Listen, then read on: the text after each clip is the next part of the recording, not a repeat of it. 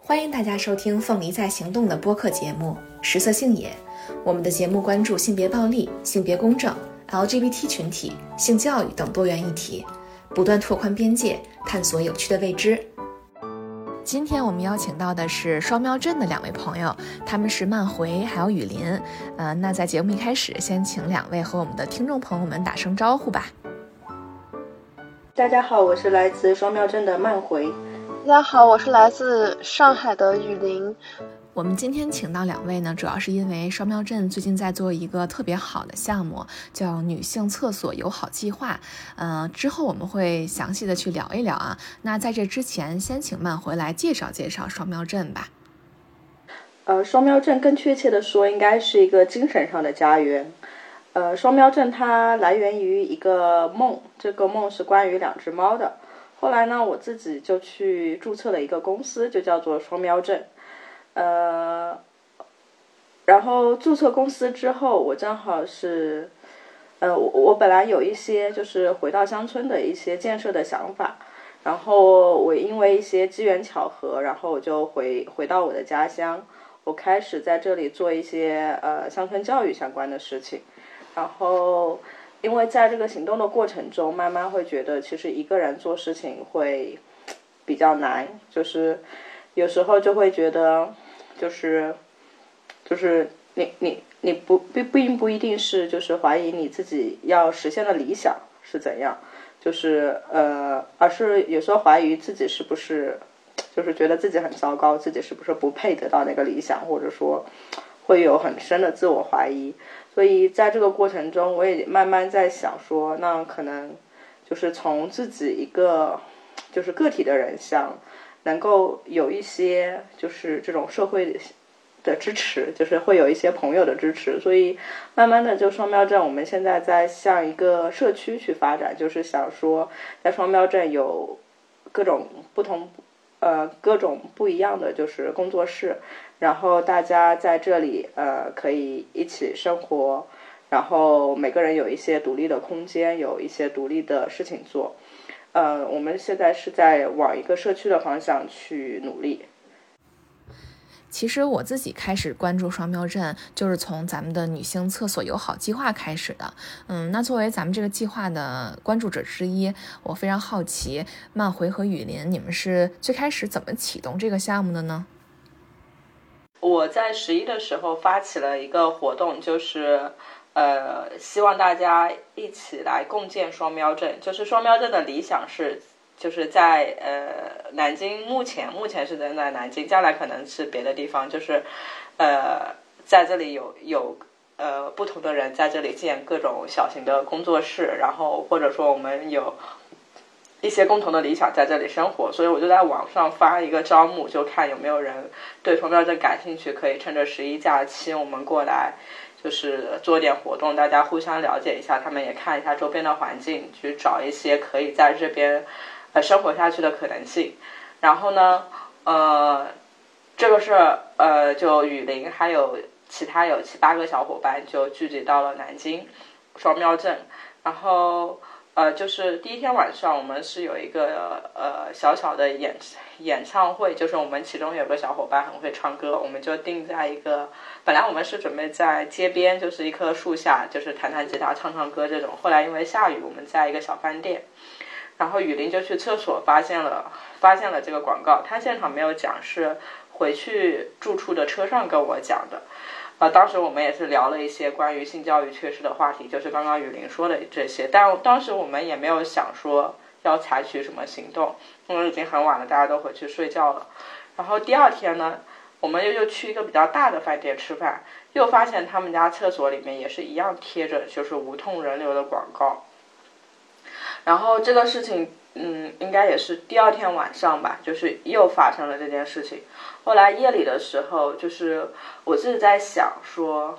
因为如果是我平常一个人的话，我我其实看到过很多这种广告。就南京以前，像我上初中的时候，就南京满公交车都是的，公交车包括现在出租车上，就是那个拉环上，然后椅背上，公交车身上，全部都是这种。要不就是无痛人流，要不就是那个不孕不育，还有什么男性，还有什么白癜风，都是这种广告。哦，就很尴尬。我那个时候才上初中的样子，我就觉得很尴尬。但是你也从来没有想过说，那你可以做什么？呃，我。然后那天晚上的时候，我就在想，因为我们有一群小伙伴，我就在想，说不定，哎，我们明天去那个店去跟店主沟通一下，看能不能，呃，把它拿掉。我我当时想的会很复杂，会想别人会不会不同意，他们这个会不会是那种广告商每个月给他们付钱的？呃我们要跟他沟通，他们会不会不愿意？我们是不是还要另外自己想办法筹点钱去把这个换掉？但是实际情况，我们沟通却是。意外的顺利，就是我们沟通的第一个小饭馆，就是刚刚雨林讲到的那个厕所，它它是一个蹲坑，旁边有一个洞。它店主后来解释，他没有任何人给他们钱让他们贴这个广告。他租下这个房子的时候，这个广告牌就在那里，他就拿那个广告牌挡着一个那个洞，就没有别的意思。然后我们就提出来，可以把这个广告牌扔掉嘛，给你换一个。那个店主就。那个女店主就立刻就同意了，就说你们可以换。然后这里我要讲一下雨林，雨林真的是就是她心里面怀着事情，她就就是正常人会看到就从厕所地面上捡起一块广告牌，其实还蛮脏的那个，但雨林就一点都没有介意，他就直接就把它拎了出来了。对对对，他直接就真的就拎着出来了。然后当当时当时那个 那个小饭店的老板娘跟老板还在吃饭。然后老板就立马脸色就变了，说我们在吃饭，你不要把那个拿出来。然后那个他们那个老板娘人比较好，就立马去拿了一次性手套给雨林。但是我事后也跟雨林说这个问题，雨林就说，就是他当时只想着说这是一个不好的广告牌，丝毫没有想到它脏或者不脏，他就直接把它拎着出去了。对，然后直接就拎着它，然后扔到了旁边的，呃，我们出去找了一个大的垃圾桶把它扔掉了。然后雨林还很贴心的跟别的一个店要了一块那个，就是酒包装的一个什么盒子，然后把它拆好了，又帮人家重新铺上去，挡住原来那个就是洞的地方。就是说，就是就很多人他们会觉得我们把这个广告给移除了就好了，然后但是他就我就听到他们那个店主他们说，他们为什么要放一块板在那儿？他们只是在意想要一个板来遮挡他那个暴露的水管，他这个丑陋的水管而已。他没有说就是想要说就宣传无透人人流啊什么的。他本质的目的，他的需求点是想遮盖这个暴露水管。那么我想，我既然把人家这个板给拿走了，他还是这个问题还需要来遮挡。那我如果不去给他找个好看的板，能遮挡又能避免这样子一个不良广告的传播。就那我一定要给他找，就找一块好看的板，就不然的话，他可能会再去找一块不知道有什么样乱，就就乱七八糟信息的一个小广告的板又放上去了。所以话，我就觉得就一定要帮，就是我们在做任何事情的时候，不能说只是为了我们想要做什么，或者说就我们想要去彰显我们的爱心、我们的善良，所以我们把这个事情给拿走了。那问题是不就人家还有他们的需求，那我想，那我一定要帮他们也解决他们的问题。他们就想要一块板，那我去隔壁人家那个什么做装，呃。叫什么来着？那个装饰材料那种建筑材料那种店，我就说你你家有没有板？然后他给我就是一个酒盒的那种包装的那种硬硬硬纸板的那种包装，然后然后把它就扯成就是那种正好的那种块嘛，然后就把它覆盖上去，这样它又美观又能帮他解决问题，又不又又避免了未来的隐患，对。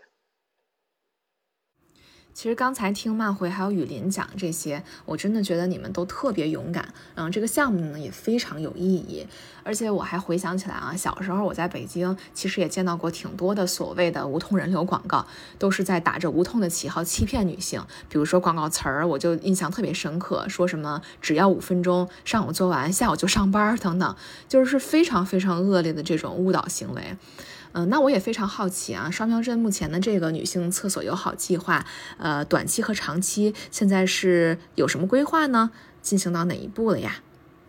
哦，有的，这就是我们现在跟雨林一起在网络上推广的，就是这是也是我们最近在找很多 播客主或者是找一些平台想发声的原因，就是想把这个计划就是能够推广开来，就有更多的女性能参与其中，大家发现身边这些。小的不好的地方，我们去改善它。呃，在这里，我想先讲一个故事吧，就是我们最近正好也给小孩子呃做呃，我们最近带小孩子进山捡榛子，然后有一个关于榛子的绘本，它是这样讲的，就是老狼呃跑到森林里面了，然后小松鼠在捡榛子，它在山上呃在树上面看到老狼来了，但是呢，它因为害怕，它就没有发出声音。然后他看到老狼把小白兔吃掉了，然后又看到老狼把小猪吃掉了，然后呃又看到老狼把其他什么什么小动物都吃掉了，然后一直吃到他的时候，他想喊叫呃找大家来帮忙的时候，发现他自己发不出声音了，就是其他小朋友小动物都被吃掉了，就没有办法再发出声音了。就是没有其他人在帮助他了，那呃给讲故事给这个给小朋友讲也也是想跟他们说这个问题。我们有时候很多时候呃我们很多人会觉得呃我自己勇敢或者说我不害怕，就是是指我碰到一件事情，就是很多人碰到，比如说我看到老狼进山，我我确实是。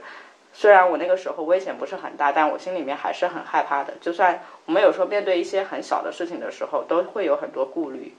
就是那很多人会觉得，就是我们要勇敢要去做一件事情，好像勇敢是指我好像什么都不怕，我就敢去把事情做了。那我们想给小朋友说的是关于勇敢的另外一种。呃，另外一种可能就是说，我可能是就像呃小松鼠一样，我可能看到老狼进来，其实我我心里是很害怕的，但是我可能想发出一点声音，但是我还是很害怕，我觉得我可能会被发现，老狼会不会第一个来攻击我，或者说，呃，呃，我会不会得不到别人的帮助，呃，我可能会有很多很多的顾虑，呃，但是我还是可能有一点点想法，想去发出声音。那如果这个时候我们能够去克服我内心的恐惧，去做了这件事情，那这种勇敢可能是，就是是有一种，就是更更加让人钦佩。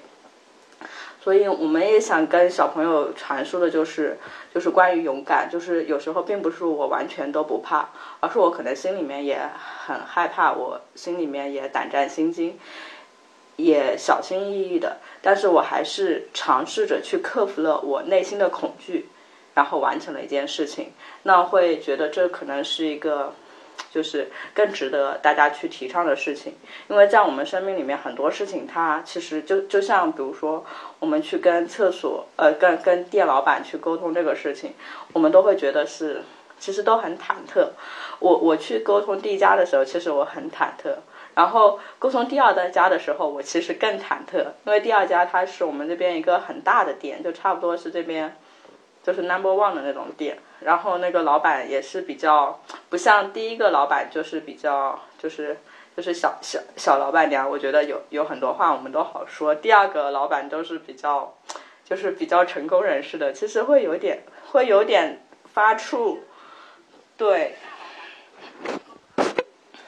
对对对，就是我们去沟通，就会心里面也会发怵。但我我我觉得，如果不是因为国庆节，我们有很多小伙伴来到双标镇，就我们大家一起，我也不敢去跟人家说，就是争取这样的事情。我可能一个人，我就可能想做，但是然后就拖拖拖拖拖，反正你总会找到合适的理由，就会拖拖拖，就让这个事情就过去掉。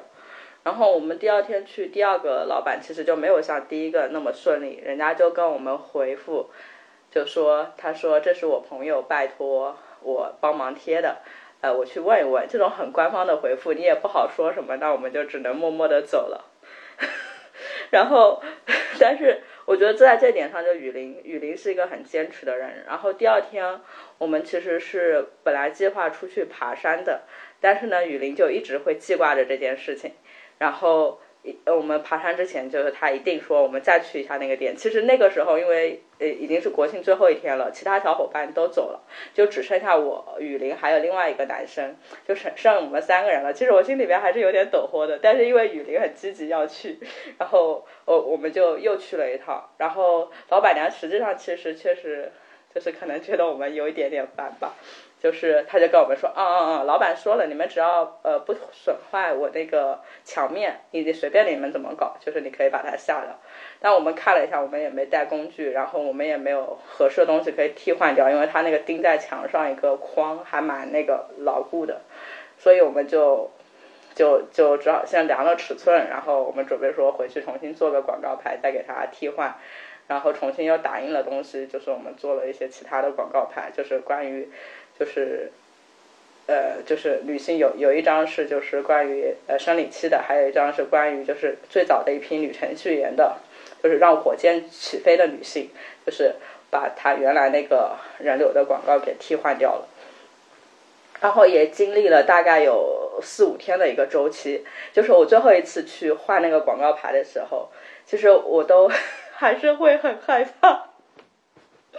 就就会很忐忑，然后我就特意又喊了我们 另外三个小伙伴，就我们自己工作人员，然后我们先去他那边吃了顿饭，因为他们家还不是很便宜，特意去吃了一顿饭，然后再去跟人家讲说，那我们今天来把这个广告牌换掉。你会觉得，就就生活里面这一点点小事情，你也不能够说，你就觉得哦。这个事是对的，那我就去把它做了，就是也也很难很难。对啊，对啊。然后我最近我就是我我从国庆节之后，我都一直没有敢去这两家店吃饭了。我就会我觉得，所以说我担心的点，你知道吗？就就只敢说一说，就我就不敢做，我就是因为担心这个点，怕你们把这个当地人之间的关系给搞崩了。都没有没有搞崩，就是没有搞崩，一点没有搞崩。但是是就是你会觉得有点尴尬，你知道吗？就你做了一件，就是从常规来看，就是不那么不那么 就是很正常的一件事情。就是你会你你会就觉得别人会不会 就是看我有一点异样的眼光？尽管你知道你做的这件事情是完全正面的一件事情，但你还是会觉得就你跟别人不一样了，你知道吗？就你跟别人不一样了，你就会觉得很尴尬。然后我反正就从国庆节就之后，我我都没有再去这两家店吃过饭，就因为会觉得别人会觉得，就是我们那天不是去第一家店嘛，后来我跟雨林两个不是出去扔广告牌了吗吗？其实其实那个他们家呃男店主会相对比较警惕一点，就有中中间其实他有问说你们是干什么的，你们是什么人，就是是其实他会有一些警惕，呃，然后我们后来我们俩大概我我可能大概回回了一下，就是我们就是我们不是什么人，我们只是因为觉得这个广告不好来撤，但我们走了之后他依然很警惕，后来是我们其他小伙伴就是。呃，纯纯他有帮忙我们去解释，又又跟店主，其实，在我们走了之后，我是后来关关告诉我才知道的，就是在我们出去扔广告牌的时候，就是我们另外的小伙伴又在里面又重新一趟跟那个店主好好的去安抚了人家，跟人家又解释了一遍，就是实际上就他们也做了很多善后的工作。而且我记得双标镇是线上和线下共创的，是吧？这样一个模式，呃，那目前整体的进展如何了呢？而且我还记得雨林之前也说，呃，关于这个女性厕所友好计划，其实还建立了微信群，是吧？嗯，现在这个群怎么样了呢？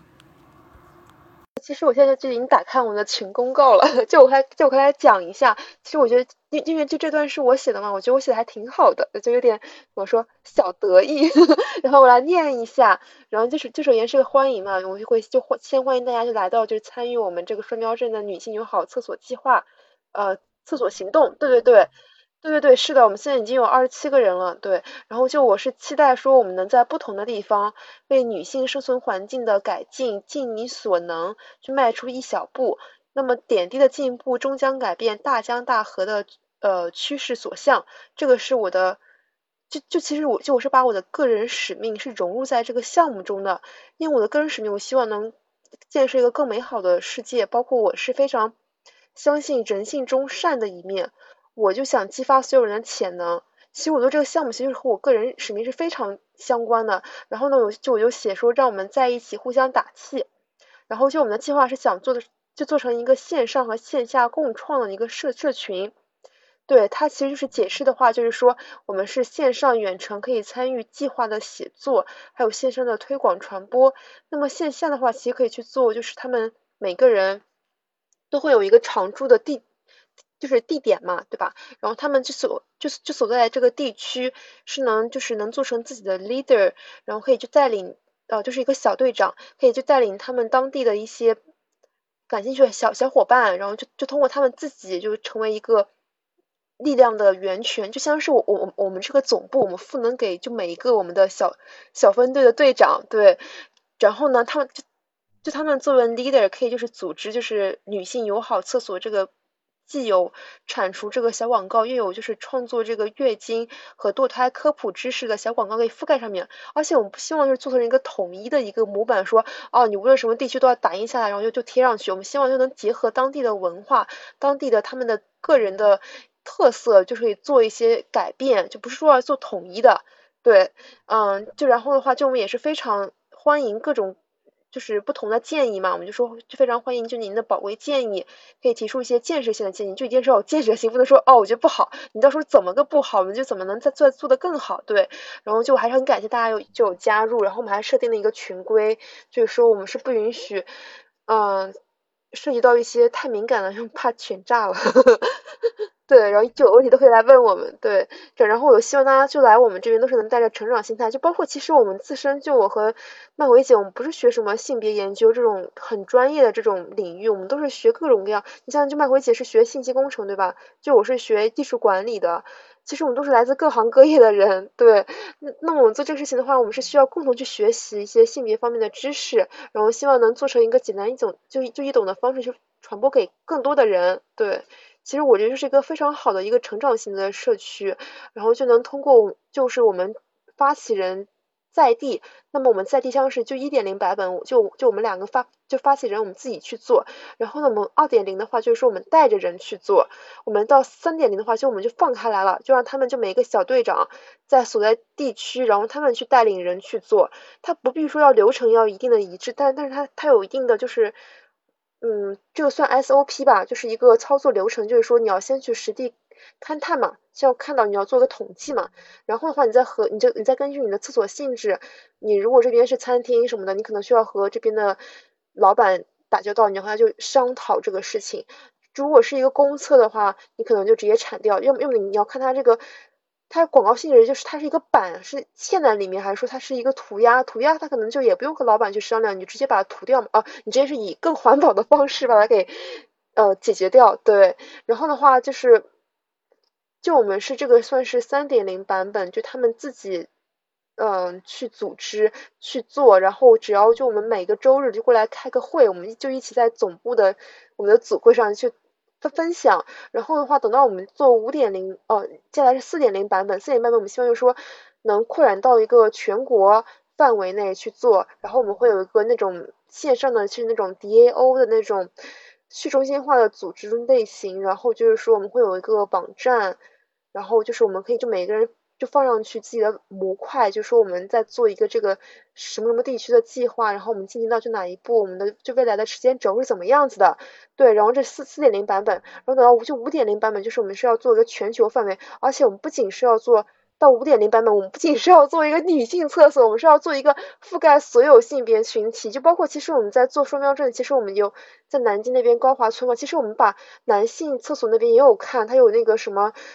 也是一模一样的无痛人流，但是它就有些厕所，他们可能就男厕所是那种不孕不育啊，或者代孕啊这种，那我们也是把它给铲除掉，因为我们不是说只做一个女女性友好，我们其实是想发展成就是所有性别都友好的，无论你是男性、女性。非二元性别，各种各样 LGBTQ 啊，这种加什么的，对，就是它这个。但是我们现在就是我们着力点先做在女性友好厕所，因为就是女女性经常在各行各业都是被隐身的，你知道吗？她竟然是被不看见的，被被隐形掉的。所以我们希望先从女性下手，因为它是个最弱的点，你知道吗？所以我们希望把女性这这一个小点去着入，比较好做，做好以后再扩散到所有性别，就是我们最终的五点零版，就全球范围内的，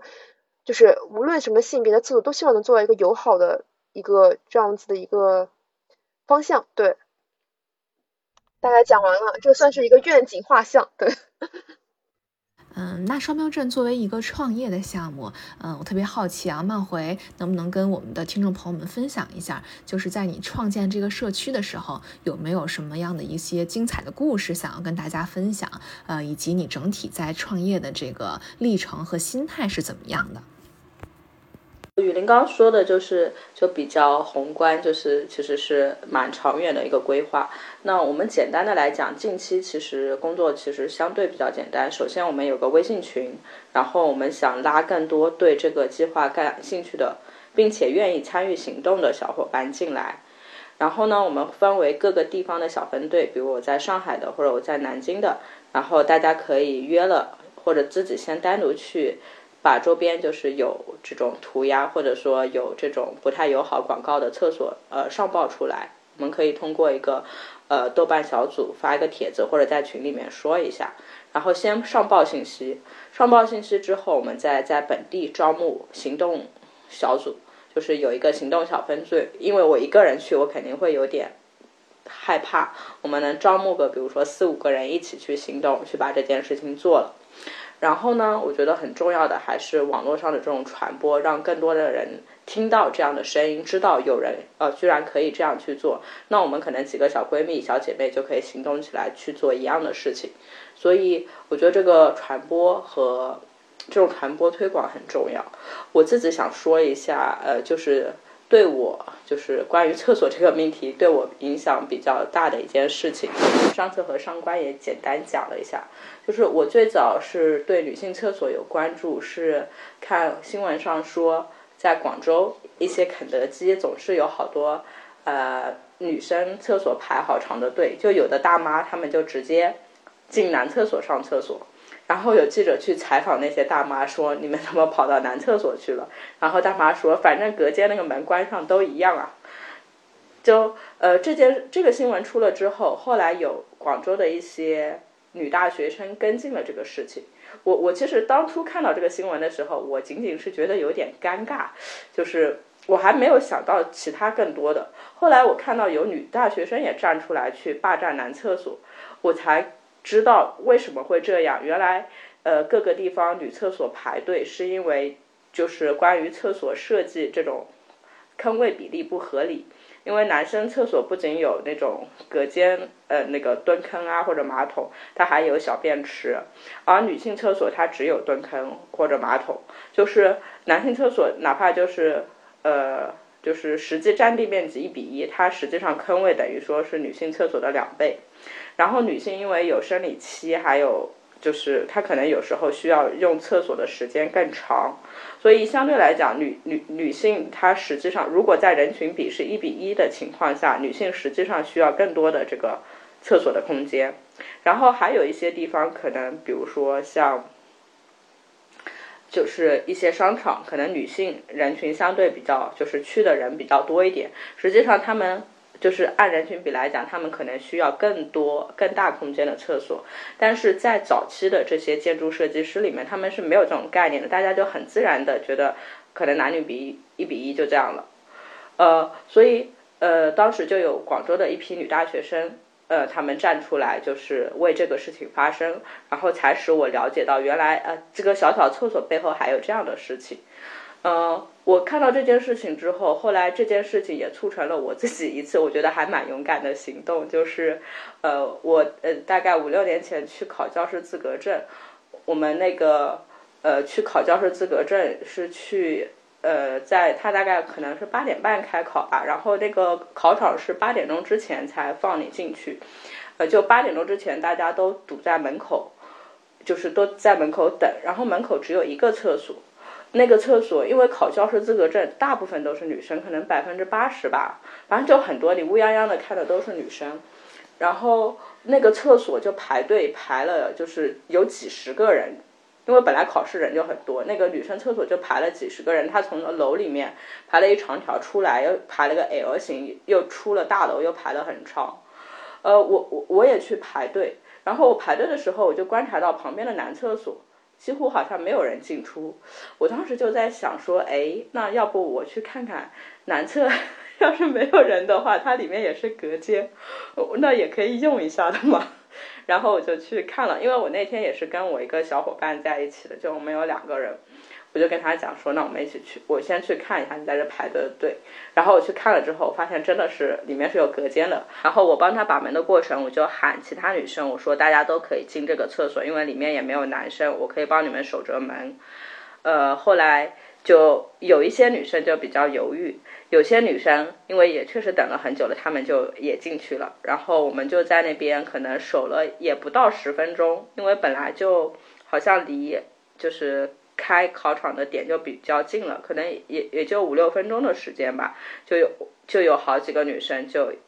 进那个男厕所就用用这个空间，可能对他们来讲也是人生中的第一次。然后在这个过程中，就只有一个男生，就是他试图要来男卫生间，然后被我们挡住了，跟他讲就是 暂时被女生征用了。呃，我我想讲这个故事，也是想说，如果就是没有前人，就是。像有像呃，在肯德基的大妈，还有在广州的那些女大学生，她们站出来去做这样的事情，其实我绝对不会想到说有一天我去霸占男厕所的，绝对不敢想这种事情的。大多数人来讲，其实大家都可能没有什么特别的资源，就是呃，我相信有很多人有很好的能力，他能够实现某种财务自由，但是对大多数人来，就是我觉得财务自由是一个就是一个空话，是一种骗局。就是包括这这个东西，就跟我们念书的时候，家长会说啊，你高中好好努力，大学你就自由啦，或者说大学你就可以放开玩啦，什么什么什么，好像你可以先受苦，呃，就是就是叫什么，就是你可以通过就是吃得苦中苦，方为人上人这种。那我我会觉得这东西好像像是一个骗局，就是如果如果我想追求什么东西，那。不是说我要先怎么怎么样，先压抑很久很久，然后才得到那个东西，而是说，那我想得到这个东西，我想做什么事情，那就是现在，就是 now，就是现在，那我就去做。那我想双标症试图创造的空间，它并不是说我们在这里大家能够得到财务自由，有很多的钱什么，而是说我们能够达到一种，就是在这里生活，我们能达到一种生命相对自由的状态。比如说，我们现在我自己的工作是这样的，我是周末上班，然后平常工作日其实就没有什么特别的事，啊，当然寒暑假也会很忙，就是这样，我就会有很多的闲暇的时间。然后，呃，论收入来讲，可能比不上城里，但是因为我们现在在的小镇生活成成本很低，然后它自然风光又很好，我们自己又可以呃自己有农场自己。就是我们有一小块地，也可以自己种点什么东西。那就是我我可以做一份我自己觉得还不错的工作，最起码我不讨厌它。我我自己对我自己的工作是非常喜欢的。就是我可以做一份，比如说呃，就是不那么消耗自己的工作，呃，然后能有一个相对稳定的收入，同时我又能够有比较多的闲暇。我觉得这闲暇是最重要的，就是。就是我有更多的闲暇，能够去做一些我觉得有价值的事情，或者说这些事情当下不会带来经济上的回报，但是从长远上、长远来讲，可能给我个人的生命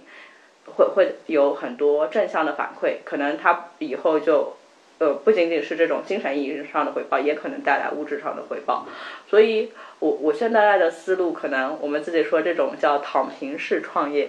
就是你躲到一个小镇，做一点点小小小的、小小的事情，然后维持生存，然后去争取更大的，就是这种时间上的自由。就比如说，我现在在这小镇，就是我们这个小街上那个一个店铺，月租也就三五百块钱。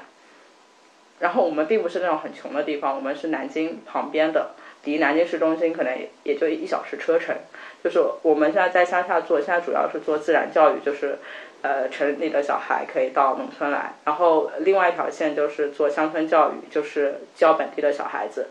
就是呃这两块都不会挣大钱，但是呢，就是维持生活都还不错，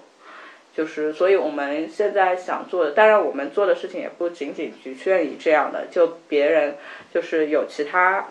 就是比如说我们也有一些就是数字游民。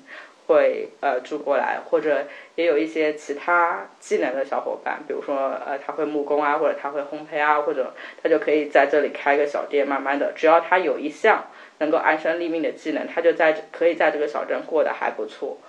就我们希望是建立这样一个，就是有更多自由空间的一个社团。就是当我刚毕业的时候，其实我有很长一段时间就是就是工作适应不良，社会适应不良。当时呃，就有人跟会跟我说，就是就是你要自我修炼。他说，如果这个满是荆棘的道路上，你并不是说要给这个道路上全部披上铺上皮革，让这个道路上不再有坑坑洼洼，不再有荆棘，而是说你只要自己穿穿穿上一双厚底的鞋子就好了。然后我就会有很长时间都自我怀疑，觉得我是一个不正常的人，觉得我好像跟这个社会格格不入。但是我后来才慢慢想清楚一件事情，就是其实我我其实对大环境并没有什么太乐观的想法，但我自己呃后来才意识到一个点，其实一个人的生存他只需要一个并不要太大的小圈子，就是有一个小小的圈子，有一个小小的空间，就是。有一个小小的社区，像一个村落一样，就是或者有三五好友，哪怕只有一个人，他能理解你、支持你，那这个人就能走下去。就是，所以我现在想做的事情，我并不想做什么大的事情，我只是想建立一些小小的联系，有。一点点人，就是少少的几个人，然后我们慢慢的形成一个互相支持的圈子，就是每个人有一个小小的，就是生态环境稍微好一点的圈子，每个人都有一个小小的圈子，这样子，就是双标症可能想去建立的是这样一个小小的生态系统。